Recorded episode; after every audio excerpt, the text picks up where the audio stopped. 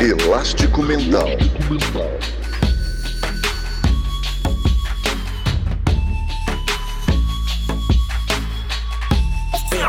Elástico Mental. Olá! Seja bem-vindo a mais um episódio do Elástico Mental, o podcast sobre a vida da família Café Belgrado. E eu, Guilherme Tadeu, estou aqui com Lucas Nepomuceno, quebrando barreiras, superando limites e atingindo o nível mais baixo da nossa vida. Tudo bem, Lucas? Olá, Guilherme. Olá, amigos e amigas do Elástico Mental. Já vou começar esse episódio, Guilherme, do jeito que eu mais gosto, né? Que é discordando de você. É muito elitista seu, seu, sua maneira de olhar para este programa maravilhoso chamado Big Brother Brasil. Está na vigésima edição, Guilherme. Não é porque você não assistiu, sei lá, 18 das 20 edições que esse programa é descartável. Está resistindo aí há décadas, literalmente décadas na nossa TV e tem um público considerável. Se a gente olhar o nível de patrocínio que tem no Big Brother, a gente tem noção de quanto é um programa importante na, na grade nacional. Então já vou começar, Guilherme, mandando palavras bem médias para você. Não é um nível baixo para baixo mental. Inclusive, Big Brother Brasil tem sido a válvula de escape nessa pandemia. Tá todo mundo vendo Big Brother Brasil, brasileiros, inclusive morando fora do Brasil, dando um jeito de assistir. O, Vinícius Júnior, Guilherme, craque do Real Madrid, falou recentemente que tem que sair a Gisele. Ok. É... Lucas, se patrocínio fosse medidor de qualidade, o elástico mental estaria nos piores níveis. Mas eu acho que o. Caramba, fiquei sem, sem nenhum argumento. ok, Porém... a gente segue aqui, portanto. Não, okay. eu já, assim, eu parti dessa ideia. Eu aceitei que é o meu é o nível mais baixo. E agora, de agora em diante, eu só vou tratar com muito carinho o Big Brother Brasil. Já temos falado nos últimos episódios a respeito. Começou com uma chacota, não bem uma chacota, né? Começou com uma indagação que mandei aos nossos ouvintes, que muito carinhosamente nos induziram a gostar desse programa. E agora, de fato, é um programa que, mediante contexto, tem feito parte aí da nossa vida. A gente até conversa diariamente chamando o que vai acontecer de rodada, né? O Lucas sempre me manda mensagem dizendo o que vai acontecer na rodada de hoje. Eu falo, hoje é a prova do líder. Hoje é o jogo da Discord. Hoje é Ultimamente tá, tá bem confuso, Guilherme. Pode ter tudo no mesmo, na mesma rodada, tá parecendo a quarta-feira maluca do futebol brasileiro. É, isso aí. Tem jogo do Lanterna, né? jogo do líder, jogo da Libertadores, Copa do Brasil, tá? Tudo no mesmo dia. E a hora que a gente tava acostumando, né? Porque tinha uma, uma ordem ali que tava guiando, assim, o cotidiano, né? Terça. Eu tava acompanhando os dias da semana, por exemplo. Eu sabia que era quarta-feira quando no dia anterior tinha tido prova do líder. Agora tá quase todo dia uma quarta-feira, que todo dia tem um líder diferente. Lucas, o momento do Big Brother, nós estamos gravando isso na segunda-feira, véspera do paredão que botou frente a frente aí. Frente a frente em três, pode falar também? Lado a lado. Lado a lado, Gisele, Babu e Mari. É, então, se você já sabe o que aconteceu, você conta aí pra gente nas redes sociais, porque a gente tá no passado por enquanto. É... Lucas, então o que a gente está vivendo nesse momento é muito diferente daquele primeiro comentário que a gente falou. Acabei de receber uma mensagem do ouvinte aqui, Guilherme, do futuro, ele disse que a Gisele saiu. Olha aí, uma grande notícia aí. Desculpe se o ouvinte que está nos, tá aqui nos prestigiando com a sua atenção fofã da advogada capixaba, mas a nossa torcida, sabidamente, aí, é do Babu já há muito tempo, então fiquei feliz com essa mensagem do futuro. Agora, Lucas, é, começo esse, esse assunto aqui com um ponto que você trouxe lá atrás, quando você disse o seguinte: o BBB é muito ruim de acompanhar, a não ser que você deixe para ver só nas redes sociais. No caso, que você não conhece nenhuma outra rede social, você usa redes sociais no plural, mas está falando sempre do Twitter. No caso, o BBB é muito bom no Twitter. Você ainda mantém essa posição? Começa o assunto por aqui. É, você gosta de botar na sinuca de bico. Se eu comecei o, o episódio fazendo o que eu mais gostava, que era discordando de você, você já conseguiu contra-atacar, me colocando em situações difíceis já diversas vezes nesse episódio. O Big Brother Brasil, em certo momento da, dessa temporada, dessa vigésima temporada, estava concomitante com várias coisas ao vivo, né? Então tinha futebol, tinha NBA, tinha, enfim, o calendário normal, apesar da preocupação crescente com a Covid-19 ainda tinha muita coisa acontecendo enquanto estava rolando o Big Brother, né? Então é, já estava virando assunto, já é, não foi só porque teve a pandemia que o Big Brother 20 virou algo grande, não, ele já vinha conquistando muita audiência, né? Já era um Big Brother super relevante, com recordes. né? a pandemia apenas exacerbou isso porque meio que tirou qualquer concorrência do Big Brother, né? É, então em certo momento eu falei, é o ideal é você é, acompanhar pelas redes sociais, porque tem sempre é, pequenos vídeos relevantes, né? Assim, as pessoas passam horas e horas assistindo, gente aí dormindo, às vezes lavando um cabelo e se depilando. E aí não adianta você assistir. Desodorante também, passa desodorante. Passa muito desodorante. Não adianta você ficar no PPV acompanhando 18 câmeras de pessoas de repente é, fazendo a sua higiene pessoal. A não ser que você esteja procurando dicas de higiene pessoal. E aí você pode procurar alguém lá que tem o seu mesmo biotipo e acompanhar com esse intuito. Mas não sendo por Acho isso. Acho que higiene pessoal é até universal, Lucas. Não precisa ter o mesmo biotipo, não. Acho que é mais ou menos parecido, do mesmo jeito aí de escovar o dente, passar é, fio dental, desodorante. Não entendi muito bem essa colocação, só queria fazer esse ponto. Pode continuar eu tava com tantas ideias aqui encadeadas, Guilherme. Você acabou bagunçando tudo, mas volto tentando voltar a minha linha de raciocínio. Digo o seguinte, então em certo momento da temporada do Big Brother eu falei, não, Guilherme, não precisa você acompanhar com afinco, mas está tendo muita discussão legal, né? É um pouco diferente do que eu acompanhei, do que eu vi ao longo dos outros anos de, a nível de o que, que, está sendo falado dentro da casa, né? Que tipo de debate que está tendo.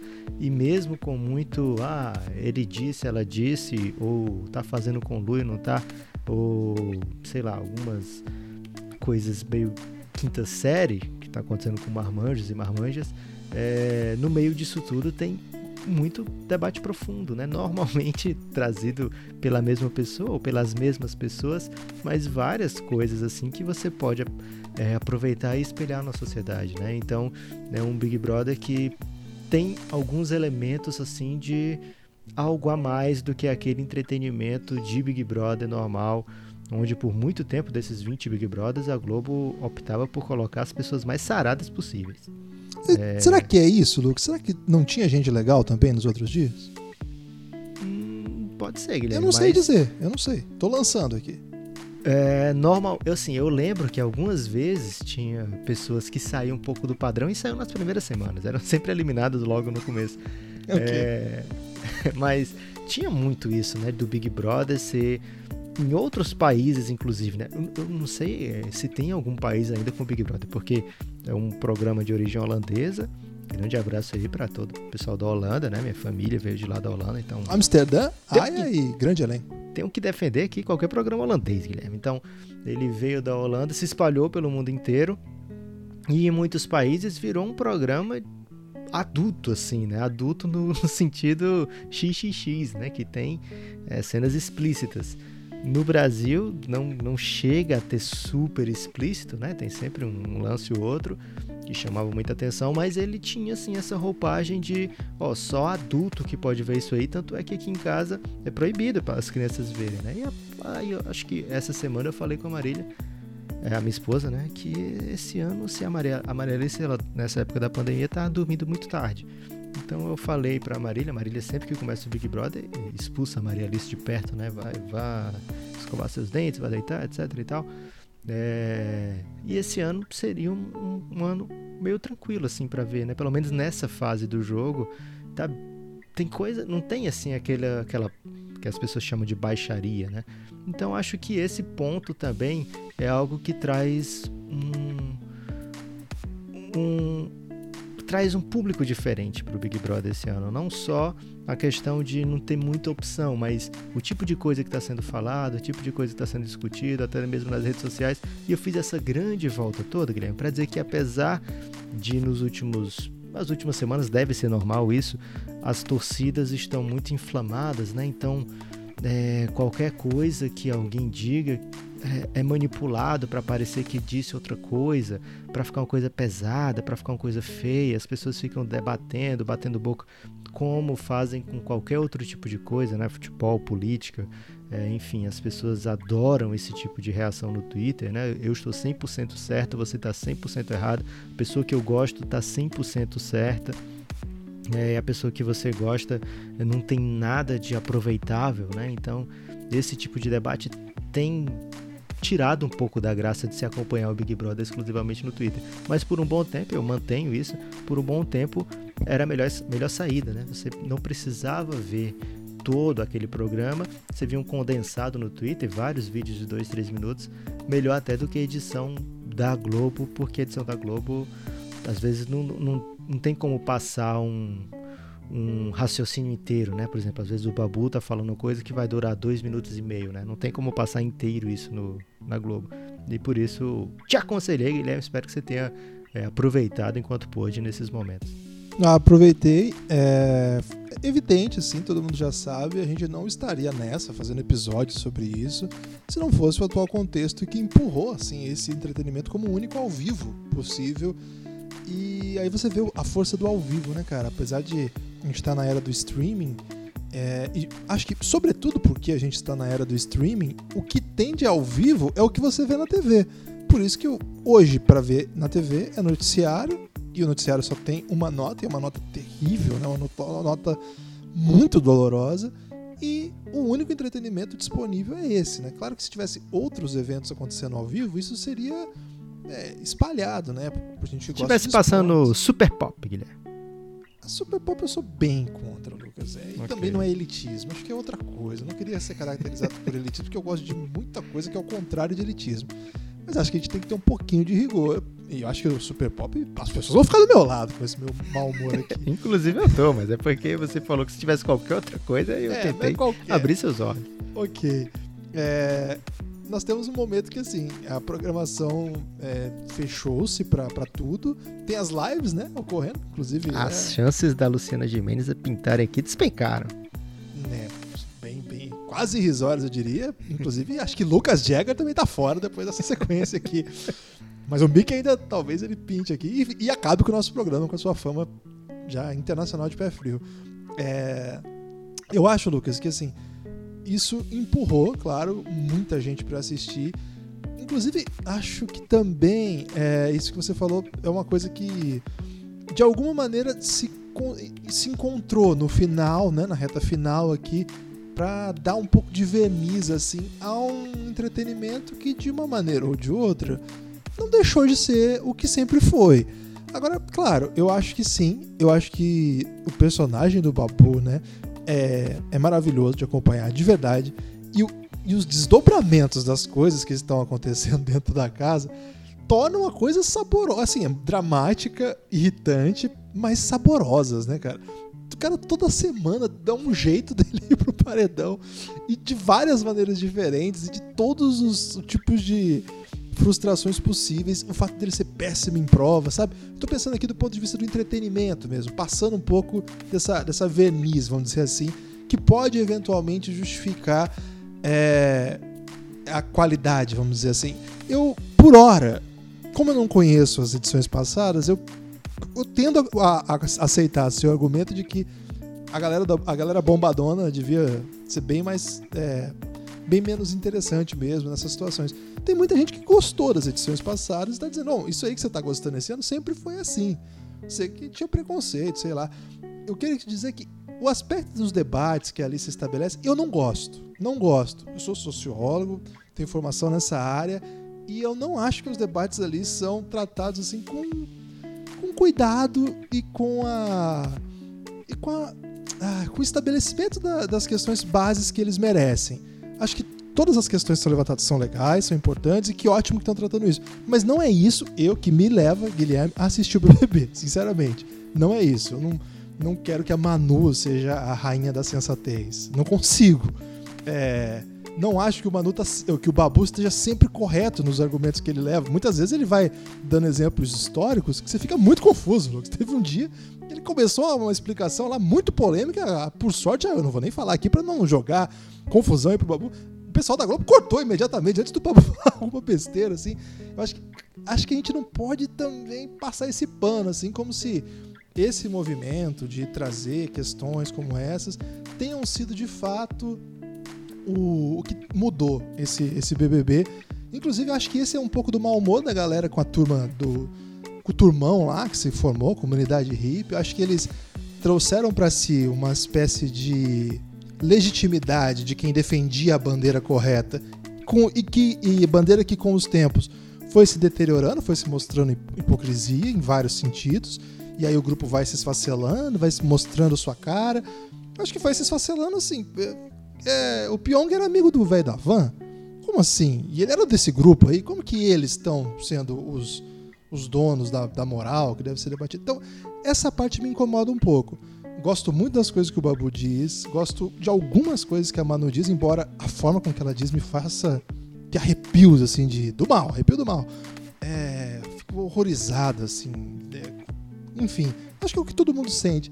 Então, não, não iria muito por essa linha, não. Acho, e aqui ah, começo já dizendo que aquele meu. É, começo não, que já tá no meio, né? Mas um caminho dizendo que, de fato, aquele, aquela minha primeira frase esse é o ponto mais baixo. Na verdade, é uma brincadeira para dizer, cara, eu tô me divertindo muito porque eu acho que a graça mesmo é o caos. É a grande confusão que eles armam. É, são as situações, muitas vezes, limite, assim, de limite mesmo, que eles tentam criar para criar uma intriga e possibilitar algum, algum desfecho inesperado. Acho que a produção sacou né, o, o como que está desenhado ali o estabelecimento das, das situações. E aí eles vão encaminhando para cá um, um, tipo de votação e encaminham para outro. E aí tem uma vilã né a Ivy é uma vilã óbvia né. A Manu ficava falando aquelas coisas do Prior que era um vilão de malhação não sei o que eu não entendi muito bem porque para mim o vilão da malhação não é esse que tem o arco complexo que no final melhora o vilão da malhação é um vilão escroto sem graça que não tem nenhuma dubiedade não tem nenhuma não tem nenhum não tem uma dupla moral não tem uma gray area né o vilão de Malhação é o que ele é mal, ele é tosco. E eu acho que Qual foi a última vez que você viu Malhação, Guilherme? Porra, na época do Touro, do Touro do Rodrigo, do Waterpolo. Tá, tá, tá. Você tá pensando aí, de repente, no vilão do Power Rangers, que é isso que é. Um Pode só. ser. Mas a, a Eve é uma vilã super óbvia, assim, né? Não tem nenhuma sofisticação de nada, assim. É uma vilã, ela sempre toma a decisão mais cruel, assim. A gente sempre fica revoltado com ela. E ela é uma coisa assim que ela continua vencendo as provas, ela é muito forte, ela nunca vai pro paredão. Então acho que essas coisas eu acho como entretenimento muito legais. Acho que se fosse para debater temas grandes como esses que em tese a gente deveria, vamos ver, outro, vamos ver filmes interessantes, vamos ouvir músicas, vamos ler coisas. Mas o BBB não acho que é isso. Eu acho que, cara, casou com um momento que tá todo mundo em casa, de bobeira, é uma programação ao vivo e, velho, tá dando muito certo. Agora, a minha pergunta, eu até faço isso pros ouvintes, que o Lucas, pelo jeito, pelo jeito não, que eu sei, não era dos, dos mais fiéis é, fãs aí do BBB, embora tenha defendido aqui oportunisticamente para tentar conquistar mais seguidores aí nas redes sociais. Mas. O grande é, objetivo. Será? exatamente. Será que não foi sempre assim? Será que isso não foi sempre muito divertido mesmo? E que a nossa carência por diversão tenha nos empurrado? Porque as pessoas que, que, que, assistem sempre tem referências que eu não entendo nada, né? Eu sigo, eu sigo o Chico Barney e poucas outras pessoas que são especialistas em BBB, vamos dizer assim. Mas vez ou outra alguém retuita, alguém comenta alguma coisa com referências de edições passadas que eu não tenho a menor ideia do que se trata. Mas me parece que também tinham grandes personagens, também tinham grandes histórias. E aí talvez o Lucas tenha, nesse grande elástico de argumentação, estamos aqui para isso, estava certo. Talvez o BBB seja mesmo um grande programa escondido aí por, por Corpos Sarados e outras atrações televisivas do mesmo período, Lucas. É, a minha esposa, ela é um. Não sei como é que se chama um fã de BBB, Guilherme. É um BBBer? Como é que se fala? Pode ser, BBBer é bom, hein? Ok, então minha esposa, ela é uma baby bear enrustida aqui em casa, porque eu não só não assistia, como você disse, Guilherme, mas como eu recriminava, né? Como você pode estar perdendo tempo vendo Big Brother Brasil, você tem outras coisas disponíveis, né? Tanta coisa boa para você ver. É, e você aí vendo Big Brother Brasil. E essa, esse ano ela tá sambando na minha cara, Guilherme, porque ela tá me olhando assim. Às vezes ela olha e, e dá um sorriso, Guilherme. Durante o dia, E eu não sei se ela, se, ela continua apaixonada se ela tá pensando assim, esse ano ele tá vendo Big Brother. Aí eu fico muito confuso nesse momento. É, mas ela assiste, mas não avidamente a ponto de ser essa pessoa que, ah, vai dizer, na 17 edição teve, sei lá, uma pessoa que ganhou. Eliezer. É, que, que era racista. Porque teve um racista que ganhou, né? Recentemente, fiquei sabendo. O presidente, você fala? Não. Pior, Guilherme, pra Big Brother. Ah, ok. É, então teve. Já pensou se fosse pra presidente? Não, já acho que não é possível que. Aí já é demais, né? Que isso. É, mas o brasileiro tem que aprender a votar, Guilherme, porque a última grande votação do Brasil foi a Loura do Tchan. É o perigo, o perigo do Brasil do, do voto é que o, o voto do BBB é eletrônico. Não tem. Não tem Você acha que tinha que ser voto de da Tinha que ser urna? voto de papel. Pra, pra ser um BBB sério, tinha que ser voto de papel. Ok. É, mas eu duvido um pouco, Guilherme, de que seja. Que, que todo ano seja desse nível de complexidade, né? De, de tantas reviravoltas, tanta história. Porque você falou, né? Você segue o Chico Barney, eu também sigo o Chico Barney. Acho que é a pessoa mais divertida que tem pra seguir se falando de Big Brother. E às vezes até de maneira geral, que ele é muito engraçado. É, é, as pessoas que assistem sempre tratam como uma edição histórica, né? Tratam como uma edição é, marcante, é, uma epopeia.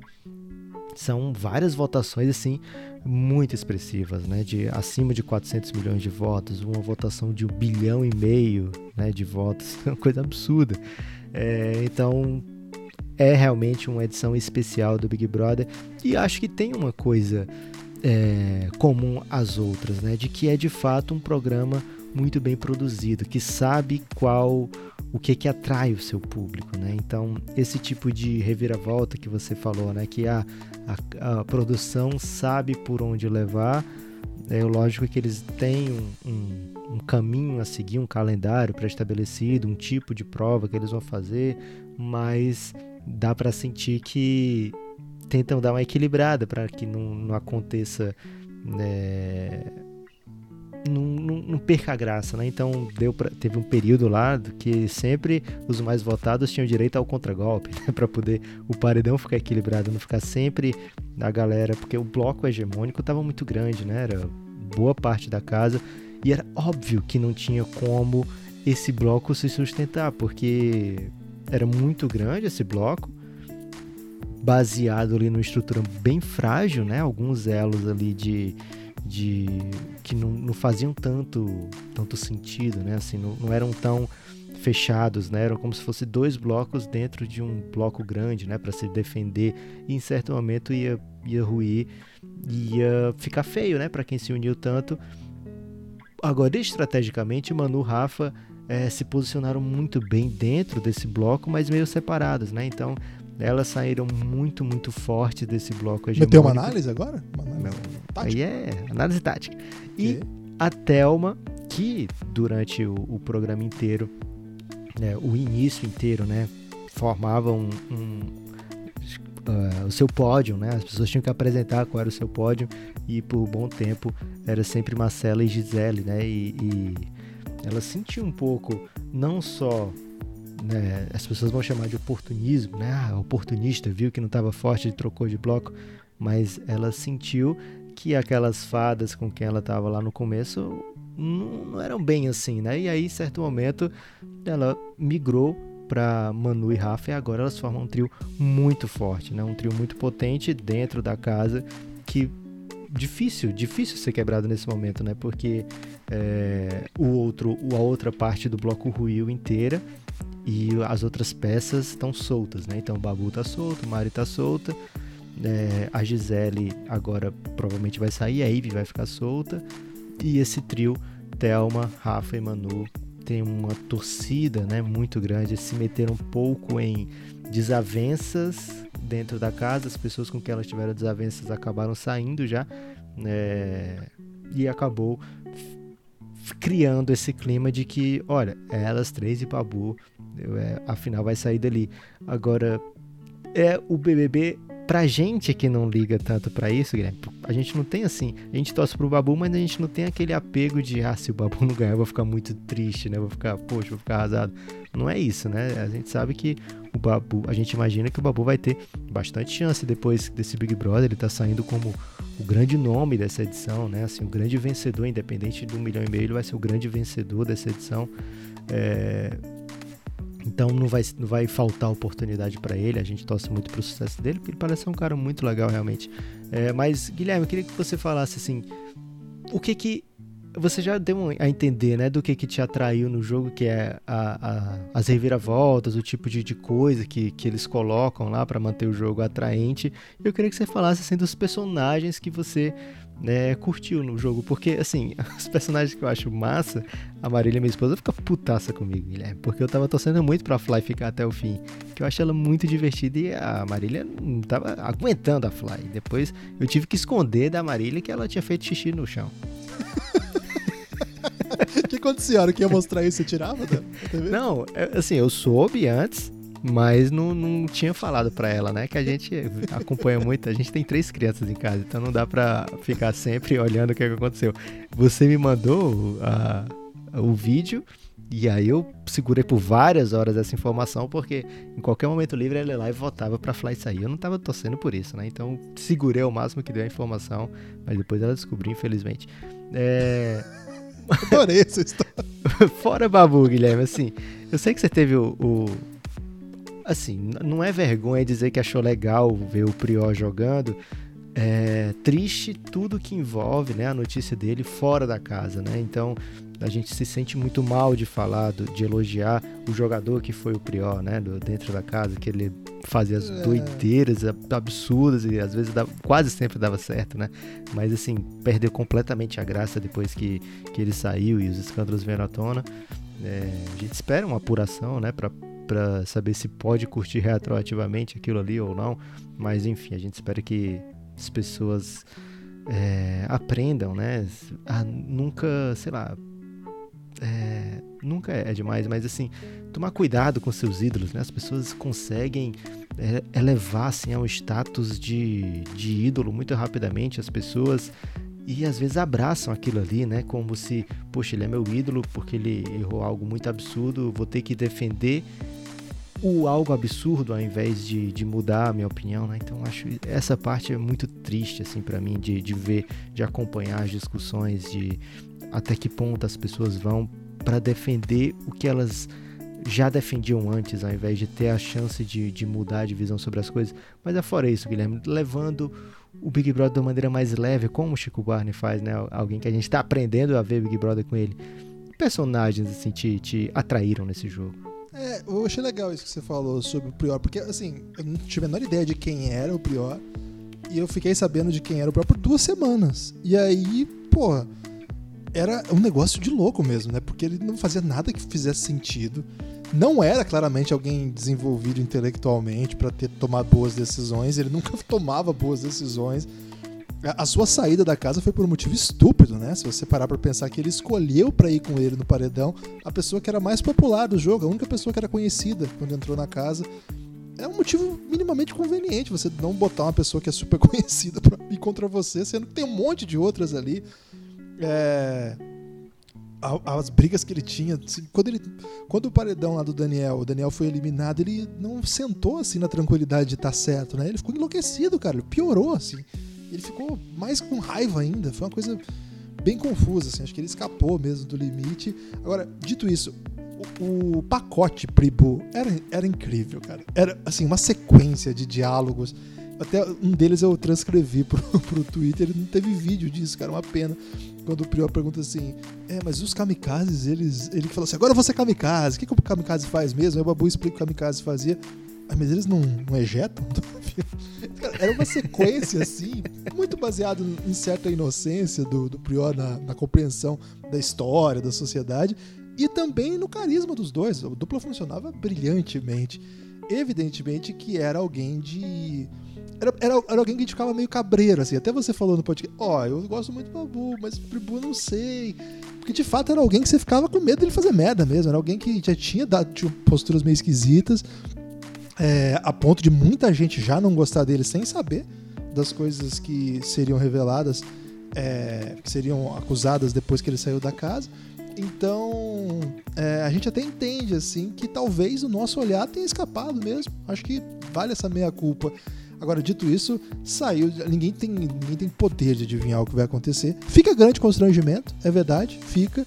Mas o jogo seguiu. E aí, na sequência do jogo, tinha muita coisa ainda para acontecer, né? Eu, eu, outra coisa que eu acho engraçadíssima, assim, é que todo mundo fala, nossa, o grande jogador aqui era o Pyong. Mas o maluco saiu faz mil semanas. o maluco se botou no paredão achando que ia voltar. Mas que porra de grande jogador é esse que. E ele já entra com um exército de pessoas votando a favor, né? Então pois se ele é. consegue sair. Pois é, pra mim, grande jogadora foi a Mari, cara. A Mari não vai. ninguém vota nela. Quando ela volta, ela... ninguém vota contra não tem rejeição praticamente. Em algum momento isso vai dar problema, mas por enquanto não deu. Você conhece algum fã da Mari, Guilherme? Conheço, Diego. Diego Silvestrini, grande abraço pra ele. O maior fã da Mari. Cara. É, junto a galera aí do CrossFit, né? A galera do CrossFit tá fechadão com a Mari. Mas tirando ah, essa galera. Mas o Diego é maior, hein? É, é a dupla, né? Acho que é o, o combo, né? Diegão e turma do, do CrossFit. Mas assim, para mim é acho que é bem, bem dúbio isso, né? É, acho que na, na, mecânica do jogo, as coisas funcionam melhor. Eu, o que eu vou falar beira um absurdo, assim.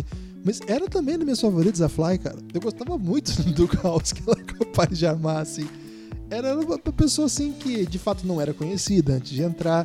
Eu torcia para que ela conseguisse superar as coisas. No paredão contra. Eu não, eu não votei, assim. Mas no paredão ah, contra. Ah, nunca votei até hoje nesse paredão contra a Thelma, eu torci para ela. Não votei, mas torci para ela, assim. Não, não, simpatizo muito com a Thelma. Não, antes já dessa votação, acho que uma, um tipo de, de, de, de, personalidade. Mas até isso que eu ia falar agora também. O Big Brother ele impõe uma lógica que é a da rejeição, né? Porque você não vota em quem você gosta, você vota em quem você quer que saia. E a imposição desse, dessa rejeição na mecânica do jogo eu acho que é, inflama essas redes sociais na busca do erro, né? Acho que esse, esse é um ponto que talvez é, acho que explique um pouco isso que você falou, que hoje em dia as pessoas acompanham procurando o que a pessoa falou de errado, né? Então se você vai lá, vai pegar uma frase solta da Manu, um pensamento solto da Manu, que foi detestável, foi uma, uma coisa horrorosa, ela falando dos casais que tem que combinar e tal. Cara, mas evidentemente que a Manu deu várias demonstrações durante o jogo. E olha, uma pessoa que não tenho nenhuma simpatia, eu quero nenhuma proximidade com ela. Porque ela é chata, não porque ela é racista. Porque eu não acho que a pessoa que fala uma frase racista, ela é necessariamente alguém que promove o racismo. Evidentemente que ela está sendo perseguida por isso, mas não é alguém que processualmente, ao longo de todo o jogo, tem agido assim.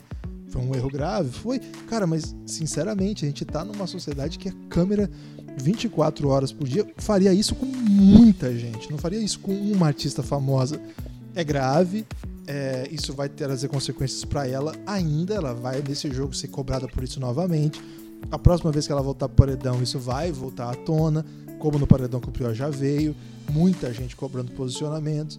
É diferente do que, por exemplo, tem sido cobrado da Ive, né? Que é uma coisa que o próprio Babu já tinha chamado a atenção dentro da casa. Um tipo de postura assim que já implica com o Babu pela própria imagem, né? Uma coisa que não dá a oportunidade do Babu se inserir. A Marcela também o Babu havia dito, né? Que olhava para ele com um olhar assim como uma patroa olhava para ele. Eu acho que são níveis diferentes, mas nessa dinâmica de eu filmo a pessoa o dia todo, eu fico esperando o erro dessa pessoa. E aí eu pego esse erro de 40 segundos, ou de 5 minutos, ou de 3 horas, boto isso na rede social, cara, é uma máquina de moer qualquer coisa. Mas ao mesmo tempo, como você cria esses, esses fanatismos, é uma máquina de passação de pano também. Ao passo que chegou um momento, Lucas, que é uma coisa até importante falar aqui, que começou você a falar assim: ah, não, mas isso aí é racismo estrutural, então tudo bem. Não, não, não mesmo. Não é porque é racismo estrutural que tá tudo bem, pelo contrário é, é um sinal da nossa sociedade, temos que refletir e combater isso. Agora, evidentemente que não é num jogo em que eles trancam as pessoas numa casa e colocam em situações limites que as pessoas vão mostrar o melhor de si. Então acho que é um pouco também é, sonhar com um mundo que não existe, esperar que todo mundo lá seja pessoas que sejam incríveis, que não falem besteiras, tanto que acho que não tem ninguém ali que não falou alguns absurdos ao longo do programa. Então vai ter, já tem inclusive edições contra o Babu, pegando ele falando coisas é, em ofensas que deixaram as pessoas muito chateadas. Vai ter coisa, por exemplo, da Manu, coisa da Ive, é bem mais fácil. Coisa da Gisele também é bem mais fácil. Então o pessoal vai montando esse bagulho. Da Mari é mais difícil, Lucas, porque a Mari tá sempre chorando ou pelos cantos, assim. Ou Mas não tá talvez... tá entendendo o que as pessoas estão falando com ela, Guilherme. Tem um, um vídeo, não sei se você viu, que é. As vezes que a Mari não entendeu. E aí é, é, tipo o velho surdo do, da Praça Nossa. Ela fala uma né? coisa com ela e ela entende outra coisa completamente diferente. Agora, Guilherme, antes que você mude o assunto, eu queria só pegar uma parte do que você falou e remeter ao que eu falei lá no começo, que eu acho que não ficou bem claro. É, não é que o nível do debate lá dentro do Big Brother seja algo assim que você fique embasbacado, mas a, esse tipo de conversa, por exemplo, racismo estrutural, o tanto de gente que pelo menos no meu círculo de convívio, tem aprendido o que é racismo estrutural, até mesmo para evitar é, cometer o racismo estrutural, tem sido importante, né? Assim, é algo que as pessoas é, por isso que é estrutural, né? Já está dentro, já está intrínseco na sociedade, né? As pessoas é, comentam esse tipo de coisa, muitas vezes pessoas de pele é, negra, né? De que comentam as coisas de certa maneira. É, por, por ser assim que já vem sendo comentado há muitos anos, né? Que já vem sido é, ah, não vejo nada demais nisso aí do que ele falou, né? E as pessoas têm aberto os olhos de muitas outras pessoas, né?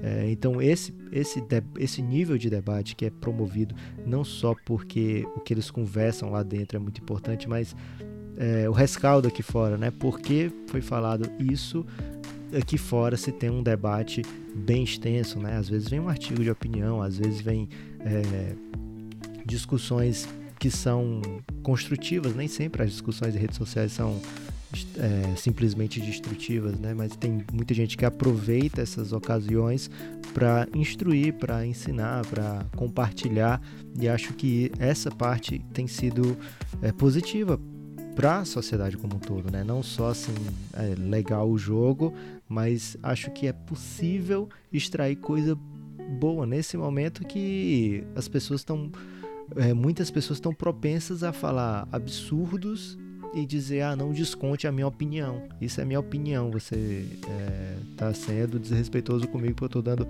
a minha opinião. E muitas vezes a opinião dessa pessoa, na verdade, é um crime o que ela está falando, né? Muitas vezes, não é poucas vezes. É, então, esse tipo de, de debate que se cria, que que muitas vezes esses debates estão acontecendo, as pessoas não estão nem ligando, né? Mas por estar tá envolvendo o Big Brother Brasil, acaba atingindo muito mais gente. E acho que essa parte é, dá para tirar coisa positiva disso tudo, né? Lógico, no fim é um programa que não está ligando pro se vier coisa boa para a sociedade por aí é um bônus, né? Eles estão preocupados com audiência, com rentabilidade, enfim, né? Mas se se dá pra gente aproveitar alguma coisa disso, a gente aproveita porque são pequenas as chances de qualquer tipo de vitória hoje em dia. Lucas, agora chegou a hora de analisar o que vai acontecer aí nas próximas semanas. Análise tática do BBB. Está pronto para essa? Futurologia? Não, anali Analytics. Ah, tá. Tipo um, um olhar assim especialista. Um olhar de especialista, como você já mostrou que não é. Porque aqui a gente trabalha também com a opinião desembasada. Ok. Vamos lá. Que tipo, é... que tipo de. Primeiro, o, os grupos que vão se formando, né? Você falou rapidamente aí sobre a, o, a, o trio Manu, Thelma e Rafa. Te surpreendeu? Se, Thelma se fecharam. Votar no Babu? Votarem no Babu? Não me surpreendeu, Guilherme, porque sempre falta no Babu, sempre você falou já, né? Sempre o Babu Mas elas não tinham ainda votado, né? É, elas não tinham votado ainda, mas de, de um jeito ou de outro o Babu volta. Lembra muito a história de Homero, né? Na, na, na volta para Atenas. é, mas o Babu sempre tá no paredão. E dessa vez foi pior, porque além de serem as suas amigas que ele defendeu perante o Felipe Prior, é, são é, as pessoas que que, que acabaram de ir pro VIP com ele, né? Então ele ia ter que ficar convivendo com essas pessoas né? nesse quarto especial, digamos assim. É, tinha acabado de receber o convite, né? Assim, a gente, que, a gente já sabia que ia ter essa votação dentro do grupo, mas as pessoas lá não sabiam que ia ter essa votação. Então, meio que, olha só, Babu, você faz parte desse grupo aqui com a gente, né? Das especiais, e de repente, opa, mas não tanto assim, né? E o pior, foi coisa de uma hora e meia depois, acho que nem isso, né? Uma hora depois dele ter se virado, livrado de mais um paredão que já igualava, aliás, já batia o recorde de pessoa que mais votou em paredão. Você pediu analítica, Guilherme? Tá aí. O Babu é a pessoa que mais votou de paredão em todas as edições do Big Brother. É, ele tinha acabado de bater esse recorde e já foi colocado em mais um paredão logo em seguida, né? Então tem esse grupo que depois dessa votação agora se fecha de vez, né? É um grupo que poderia ter sido diferente, poderiam ter sido duas duplas, né? A Thelma poderia ter a Rafa foi muito esperta, né? A Rafa foi a primeira a votar e ela vota no Babu exaltando a amizade dela com a Thelma, né? Ela jogou com a Thelma e a Thelma inocente caiu. É, mas a Thelma é a terceira desse trio, né? A, a Rafa e a Manu são fechadas é, há muito tempo, né? Então, é, na hora que precisar decidir entre as três, as duas vão dar as costas para a Thelma. E a Thelma poderia ter é, ido 2 a 2 né? Ter feito, fechado com o Babu. Acho que a Rafa e a Manu iam entender numa boa, assim, no sentido de iam continuar defendendo até o limite possível. E a Thelma se fortaleceria junto com o Babu e ela se tornaria uma concorrente muito forte ao título, né? Assim, a, a, a ser a sensata maior de todas da, da, da casa. Mas ela acabou optando por fechar esse trio, e aí eu não vejo como esse trio pode ser ameaçado daqui para o fim é, da competição, Guilherme, no ponto de vista de paredões. Não tem como ir duas delas ao paredão daqui para frente. Ok. É, será que não tem? De repente. Teria que ser uma grande combinação de resultados. Não, se for um líder, por exemplo, um líder que indique uma delas. Mas qual líder? Qual pessoa ali se, é, ela seria a primeira opção de uma das três? Não tem. Talvez a Mari, mas a Mari. A Mari indicaria uma delas. A Mari não ganha, velho. A Mari é boa em provas, cara. Cara, a vez que a Maria ganhar, ela não disse que deixou a Thelma ganhar e acabou é, se queimando completamente. E agora ela ficou em segundo de novo nessa última aí. Ela tá, tá pra ganhar uma, velho. Mas aí, tudo bem, ela ganha uma prova. Okay. Ela indica a Rafa. Ou a, ou a é Manu. É... Ah, é, agora tá com a Manu, né? Mas elas se abraçaram muito nesse último. Ela, ela ficou muito emocionada que a Manu votou nela. E foi, a Manu votou e falou que era um pedido de desculpa. Imagina, velho, se fosse uma agressão. Como que pode alguém tolerar a Manu Gavassi? Não, e a, a própria Mário ficou emocionadíssimo com esse pedido de desculpas. Cara, a Mari é, é um personagem é, incrível. Ela Ó, é. vamos lá. Aí vamos sobrar. O Babu vai votar na Ive, né? Não tem como, velho. Não tem como a as. Ive vota no Babu. e só tem elas agora, né? Não tem é. mais ninguém. Não, o Babu vai em todos os paredões, então. O Babu vai, a não ser que ele seja líder, se aconteça alguma doideira aí pra ele ganhar uma liderança, de repente uma prova. Guilherme, as pessoas brincam muito, né? Tem que ter prova de imitar o Tim Maia. Acho que a Globo vai ter que acabar botando isso aí. Mas aí o Babu ele vai achar que é para favorecer ele, ele não vai querer imitar o Tim Maia e vai perder a prova também. Pode Ô, ser. Lucas, uma questão sobre essa trama toda aí, porque na noite dessa segunda-feira, o que veio à tona foi: olha aí, o Prior tava certo, porque o Prior o tempo todo falou: você prefere que o milhão vai pro você ou da Thelma? Porque elas vão votar em você quando precisar. E esse foi o grande hate do pior no pior no momento que ele tava loucaço, que era assim, cara, tira elas agora. Eu sei que você acha que você não foi pro paredão, mas você deixou outra pessoa aí. Vamos tirar elas agora. Agora que a gente tem chance, vamos mandar elas agora. Pra... Era uma estratégia errada porque iria Rafa e Manu contra o Prior e ia sair do mesmo jeito, não ia mudar nada. Mas suponhamos que a ideia era essa, né? Você tem que tirar uma delas agora porque elas não estão fechadas com você igual você tá com elas. É uma reciprocidade falsa. O Prior ontem, inclusive, saiu falando: é, tava certo, olha aí, olha aí, comprovação de que eu tava certo, o Twitter todo tava aí, não sei o que, Prior tinha razão. Cara, mas na real, será que tinha sobre isso, inclusive?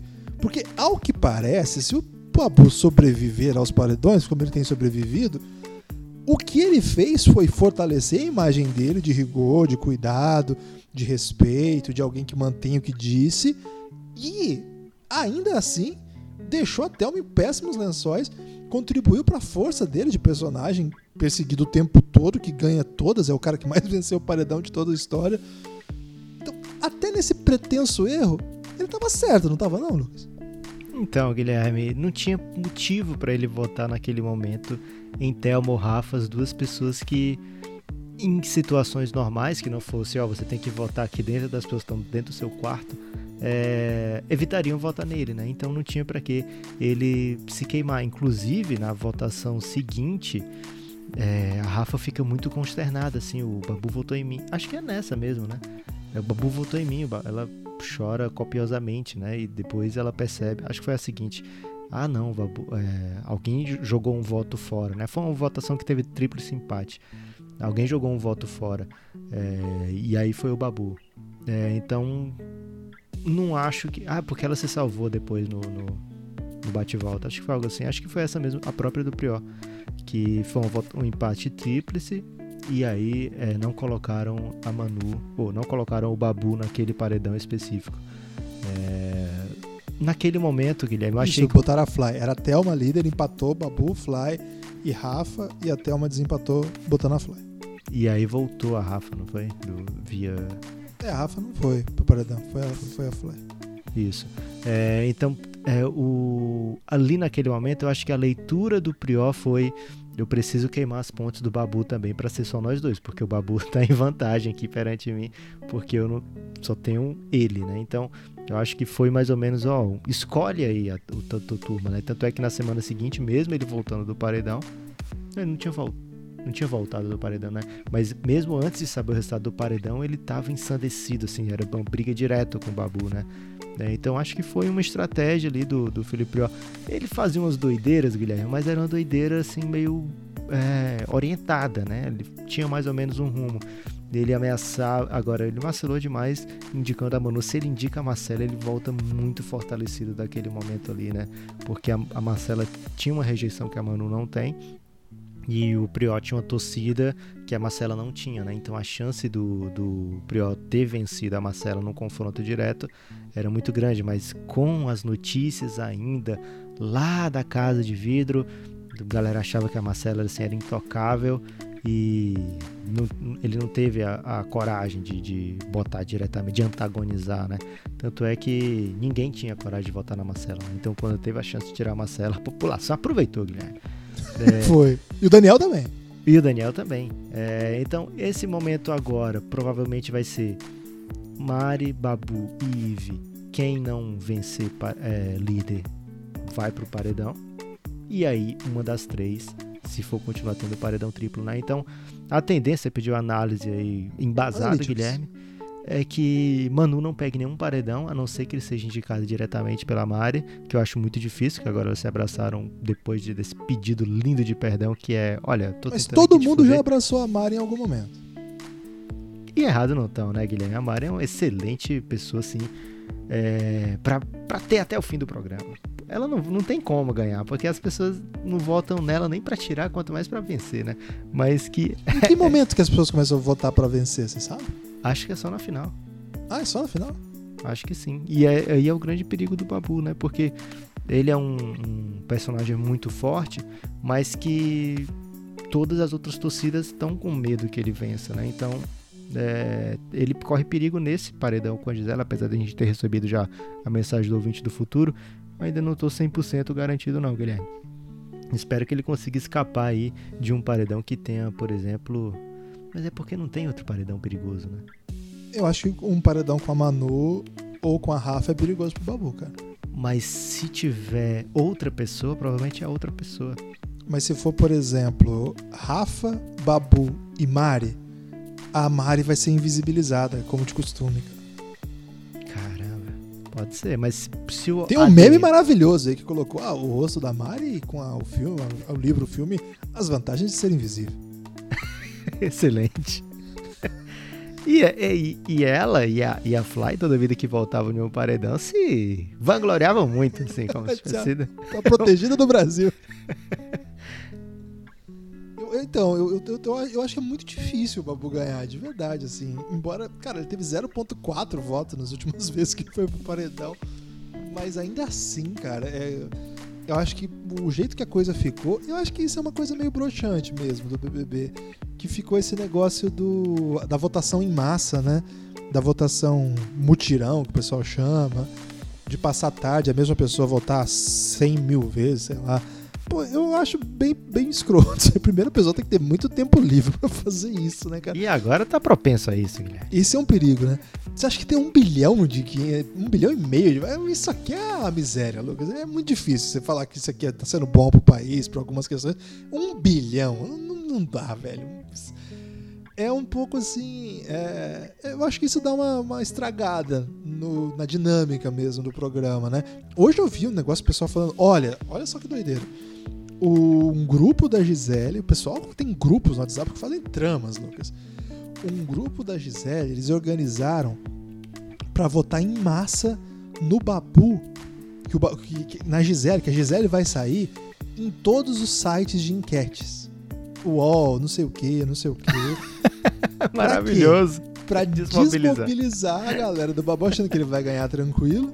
E, enquanto isso, o pessoal no G-Show tá lá votando Tá entendendo? Olha o nível de.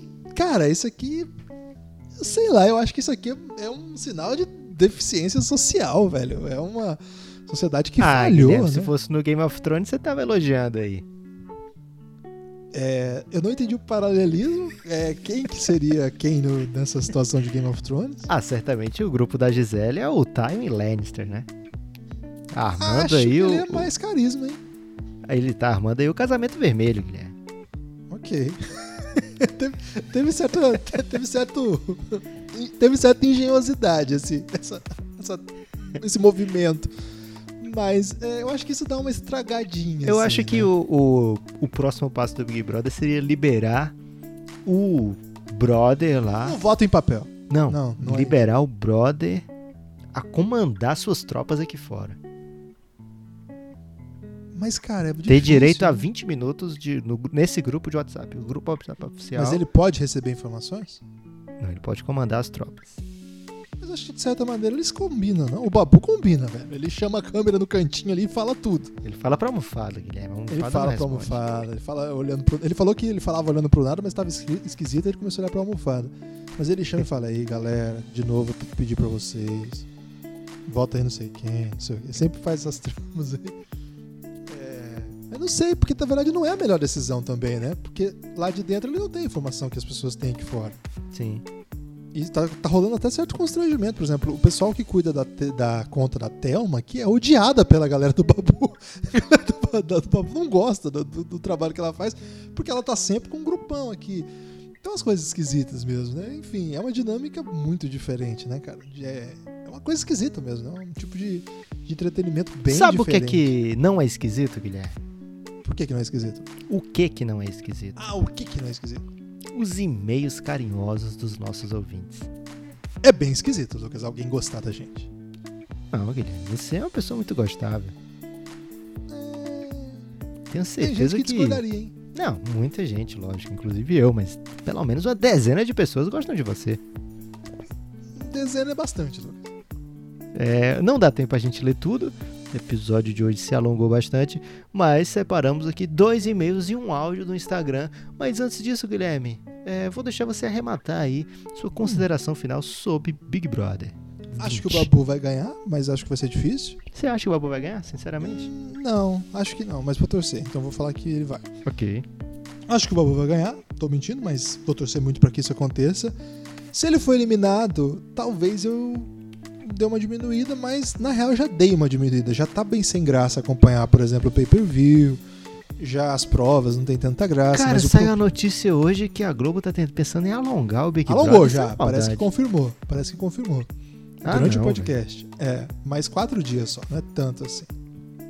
Pô, dá pra ter uns três paredões pro Babu participar, então. é bom, né? Porque se tiver. O, meu, meu perigo é, são as provas, né? Porque ele não ganha nenhuma prova mas eu acho que ele vai, vai, vai bem. Acho que a Mari vai sobreviver nessas doideiras todas. E, cara, eu acho que a Ivy vai ser terceiro lugar. Ah, não. não tem como, velho. Você tá tirando três fadas aí antes da final? Cara, eu acho que vai acontecer alguma doideira porque é impossível que ela saia, velho. Eu já, já fiz de tudo pra torcer pra essa mulher sair. E ela vai ficar, Lucas. Então eu já meti essa aqui porque tomara que não aconteça, entendeu? Entendi, ok, mas ela não vai ficar não. É, minha consideração final sobre esse Big Brother é, cara, é tipo quando você acha uma nota de 10 reais numa bermuda antiga. Você fica feliz que achou aquilo ali, mas também não é aquela super felicidade, né? Mais ou menos nesse ponto que eu tô me encontrando aí com esse Big Brother. É... Que legal que teve, né? Assim, que bom que pelo menos isso tem pra gente conversar, pra gente é, acompanhar nas noites, mas ao mesmo tempo é, temos as, a correta noção de que não é isso tudo, né? Que não, não mereceria, por exemplo, é, uma grande preparação para esse podcast que com certeza a gente fez, Guilherme. Assistindo aí ousadamente diversas vezes. É o motivo de ter assistido, né, Lucas? É, exato. É, mas que legal que tá tendo, né? Que, que pelo menos isso aí tem. E que se der para as pessoas aproveitarem para coisas positivas que sirva, né? Que sirva para para todos nós, para tirarmos alguma coisa positiva. Eu sei que aqui na, na, na minha casa já tive conversas interessantes com a Marília que eu senti que as coisas andaram para lugares legais, assim, né? A partir de conversas sobre o Big, Brother. Então espero que várias pessoas façam essa reflexão também. E se você tá aí no, nesses grupos de Game of Thrones dentro do WhatsApp, você foi longe demais, minha gente. Vamos, vamos maneirar um pouquinho aí. É, se você vota mais de, sei lá, 80 vezes, 80? 80, 80 vezes é, é muita coisa, 10. mas só que. Faltou mais de 10, você tá, merece palavras médias. Mas, Guilherme, tem um tal do mutirão que a pessoa tem que entregar mil votos pro ADM. Mas a pessoa que tá na, no mutirão tá errado já. É, mas eu, eu tô estabelecendo aqui 80 como. É porque agora é também a covardia da Globo, que é muito rápido votar. E a internet hoje em dia é muito boa. Então você volta 80 você vezes. Tá passando pano. Dá 6 minutos. É porque tem gente do nosso grupo lá do Telegram, Guilherme, que volta 80 vezes, então eu não posso aqui falar palavras tão Eles merecem palavras duras. Você vai agora só porque é do nosso grupo você vai fazer vistas grossas. Guilherme, se eu aguento até você, não vou aguentar a galera do grupo. OK. É, então se tá passando de 80 vezes, dá uma respiradinha, se proíbe, é, tenta eliminar do seu corpo, porque isso aí é, é coisa pesada, gente. Vamos aos e-mails? Vamos lá. João Marcos Ferreira Santos. grande abraço pro João Marcos, ele mandou esse e-mail essa semana, né? Tem alguns e-mails que são até mais antigos, mas são um pouco grandes, né? Então a gente deixou para ler em outra ocasião. É, Guilherme Lucas, tudo bem com vocês? Meu nome é João Marcos e sou de Contagem, Minas Gerais. Conheci esse podcast através do outro de vocês, que não pode ser citado aqui já faz um tempo. É, ele está trabalhando com notícia antiga, Guilherme, que já pode agora, né? Mas confesso que só dei uma chance nesse período de quarentena. Caramba, eu devia ter lido antes, Guilherme, porque eu talvez nem lesse esse e-mail tão desaforado. Meus episódios favoritos são com Rômulo Mendonça, lógico, né? Grande Rômulo Mendonça. Sobre 99. Ah, então ele ouviu bastante coisa. A série Hunters e Desert Island, o nosso primeiro episódio oficial do Elástico Mental. Vocês acham que filmes que fizeram. Agora a pergunta dele, Guilherme. Vocês acham que filmes que fizeram sucesso nos anos 80 e 90, como Rambo, Máquina Mortífera, Duro de Matar, entre outros, conseguiriam popularidade no cenário atual? São um tipo de filme que não tem muita história, mas, na minha opinião, é entretenimento puro. Um forte abraço e fico na torcida por mais podcast. É, cuidado com o que você deseja, João Marcos. Grande abraço. Acho que sim. Se BBB tá fazendo sucesso, véio, qualquer coisa pode fazer sucesso. Mas a diferença é que eles têm um uniforme é, nesse período agora, né? Aí vira herói. O BBB? Não, esse tipo de filme dele ainda tem, mas agora é tudo herói. Ah, ok. Faz sentido. Só isso que você vai responder pro João Marcos? Pô, você brilhou nessa análise aí. Vou falar mais o quê? Okay. Um abraço pro João Marcos e pra toda a população de contagem. Agora, essa imagem aqui. Essa imagem não, desculpa. É porque tá tendo uma bela imagem aqui do Cláudio Lemos no e-mail dele. Mas esse e-mail aqui me deixou um pouco chateado, Guilherme. Caríssimo. Então eu gostei já. Caríssimo Lucas Nepopop e Guilherme Gibas. Vocês me fizeram gostar de Emicida, eu não conhecia, conheci pelos comentários feitos no Elástico Mental. Gostaria então de retribuir indicando a música de uma cantora espetacular chamada Fátima Guedes e uma música especificamente Flor de Ir Embora. Grande abraço, um belíssimo trabalho de vocês, enviado do meu iPhone. Às vezes as pessoas assinam com esse aí, Guilherme, acho muito chique. Ok. Por que você ficou chateado com esse e-mail? Cara, eu fiquei chateado porque ele acha que eu não conheço o Flow de Embora. É uma música que eu conhe... realmente eu não conhecia que era da Fátima Guedes, mas eu conheci na voz belíssima de Maria Bethânia. É, nos anos 90, eu jogava muito buraco com minha família, né? Apesar de muito novo, era muito bom em buraco, Guilherme. É, um, Uma pro- alma idosa, né, Lucas? um prodígio do buraco, sinceramente. Eu Um jovem idoso. aposentei tias minhas, isso é verdade, jogando buraco. Elas evitaram jogar depois de serem humilhadas ali por um garoto de seus, seus apenas 8 anos, né? Criando uma crise aí no, na Previdência Social, né? Por isso que teve essa reforma anos depois.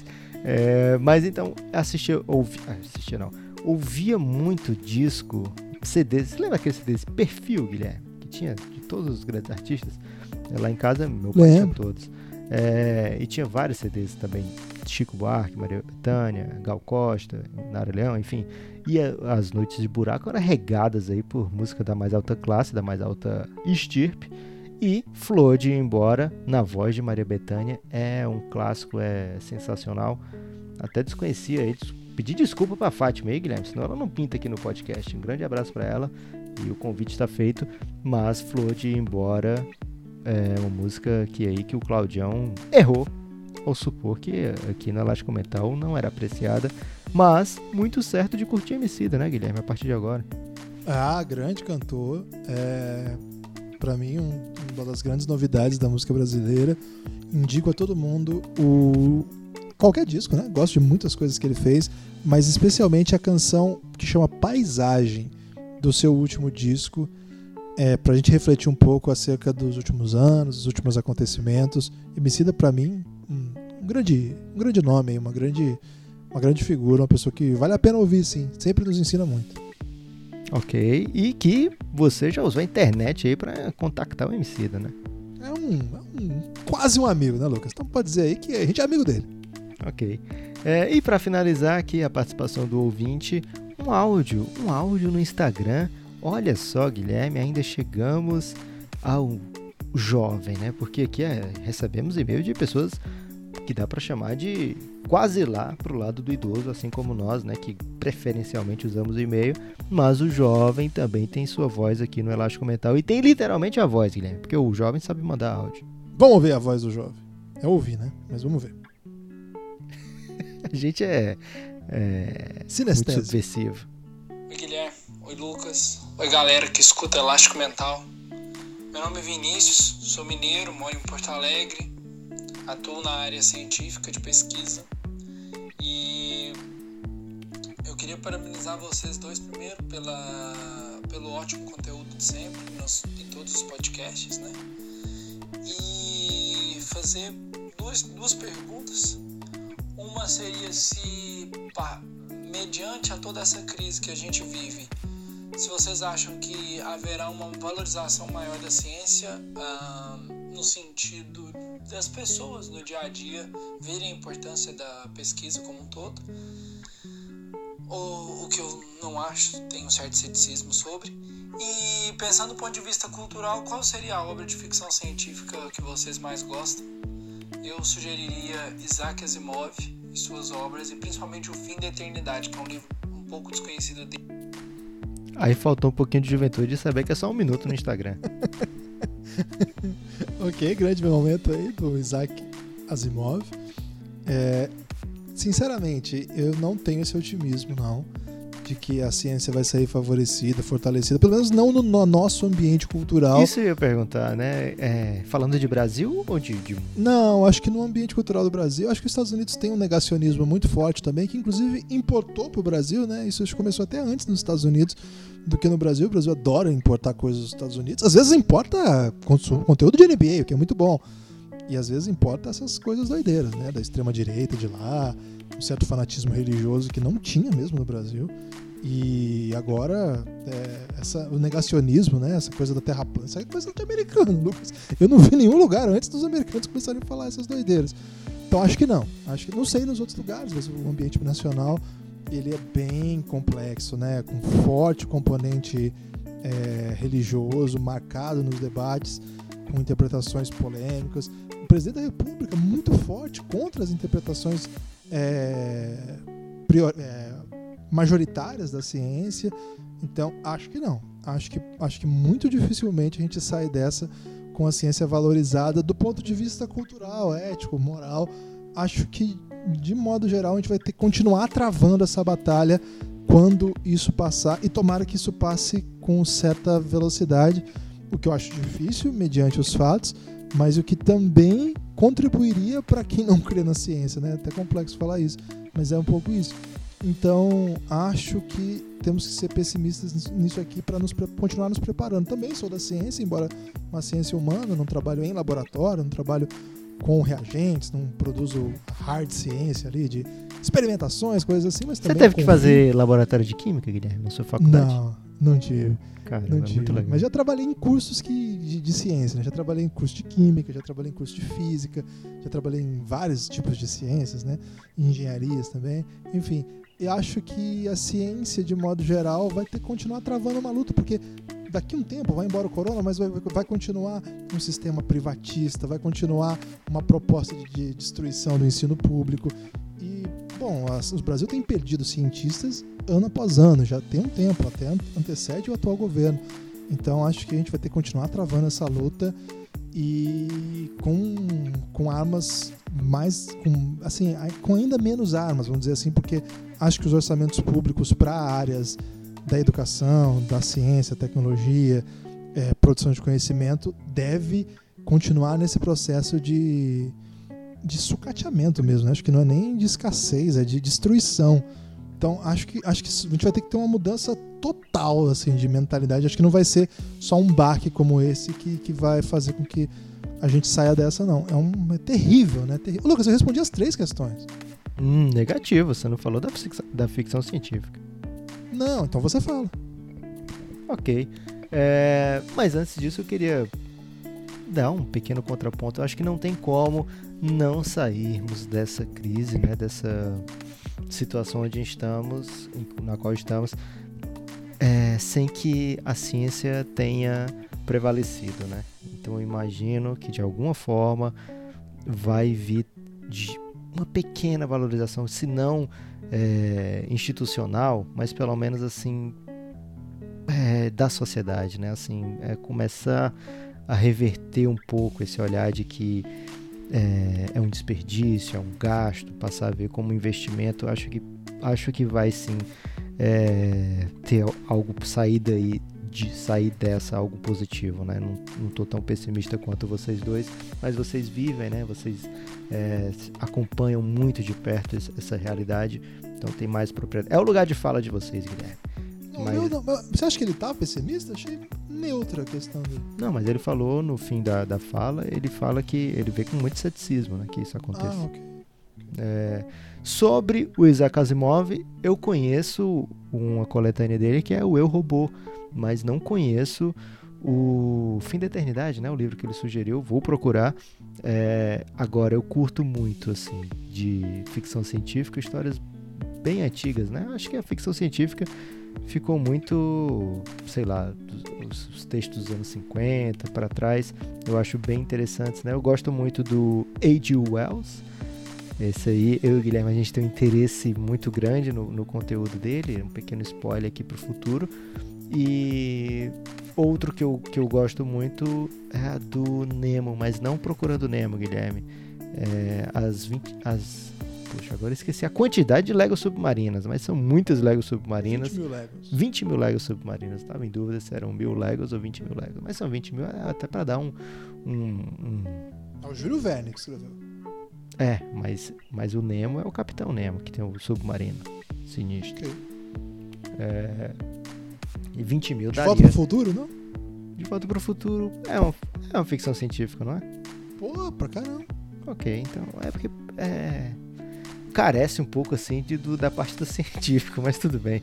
É, mas, Brasil 2016 em diante. Ah, não, velho. Aí não. Brasil 2016 em diante tem sido uma ficção doideira, hein? Quem 14 até pra botar o 7x1 aí na parada. Quem dera que fosse uma ficção, Guilherme.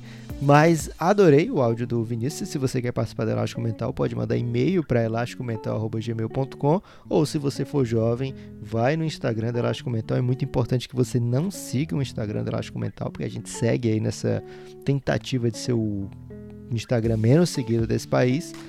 É, a não ser que você goste muito da gente, né? E você pode seguir Estamos lá. conseguindo, hein? Pois é, cara. 209 seguidores é, é muita coisa já, né? É, parem de seguir. É, não, tentem não seguir, por favor. É, combatam esse impulso de nos seguir. Mas, por favor, mandem um áudio lá. Cuidado, né? O áudio só vai até um minuto, senão o Instagram corta veementemente. Não é a gente que está cortando, a gente até cortaria também, teria o maior prazer em cortar o seu áudio, mas é o Instagram que faz isso pela gente. É, então, seja sucinto, né? Seja sucinto. Você tem destaque final, Lucas? Meu destaque final é agradecer as pessoas que. Tá até ficando batido isso, né? Mas que ajudam a divulgar o Elástico Mental aproveita aí que está na quarentena, escuta aí do lado de uma pessoa que você gosta muito, que está em casa, né? Por favor, não vá sair de casa para escutar com a pessoa que você gosta muito, não. É, escute com quem já está na sua casa. É, ou então, se você não gostar de alguém e achar algum episódio muito ruim, você bota aí no volume máximo, às vezes até para provocar um vizinho. É, você pode fazer isso também, bota na caixa de som e botar aí para todo o seu prédio ouvir. Se você tiver, por exemplo, chateado aí com as lives de sertanejo que às vezes varam a madrugada. Eu tô cansado de live de sertanejo. Mas se for a Marília Mendonça? Tô cansado também, mas dela eu, eu deixo. Ok. Então você pode retribuir, Guilherme, colocando no máximo volume elástico mental para todo o seu prédio ouvir. Gostei. O meu destaque final é sigam seguindo a gente no Twitter, que é Elástico Mental. Lá a gente gosta de ter seguidor, sim. E para participar dos episódios, como disse o Lucas, é o e-mail elásticomental.gmail ou áudio de WhatsApp. Não adianta. Ah, WhatsApp não, áudio de Instagram. É isso mesmo, áudio de Instagram. É, no Twitter a gente gosta de interação, a gente pega várias dicas de lá, mas as mensagens que vêm para cá são o e-mail, elásticomental.gmail.com ou no Instagram. Estamos recebendo muitos e-mails, queria agradecer muito a galera. Aliás, queria agradecer especialmente todo mundo que tem ouvido a gente, porque, cara, a gente tá entrando em paradões aí que a gente não costumava entrar no Elástico Mental, não.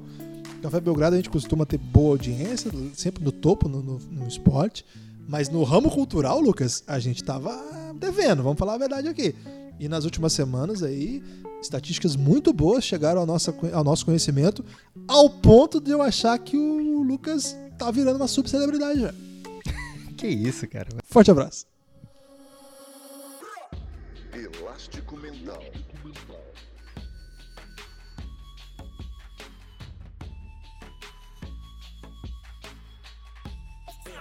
Elástico Mental.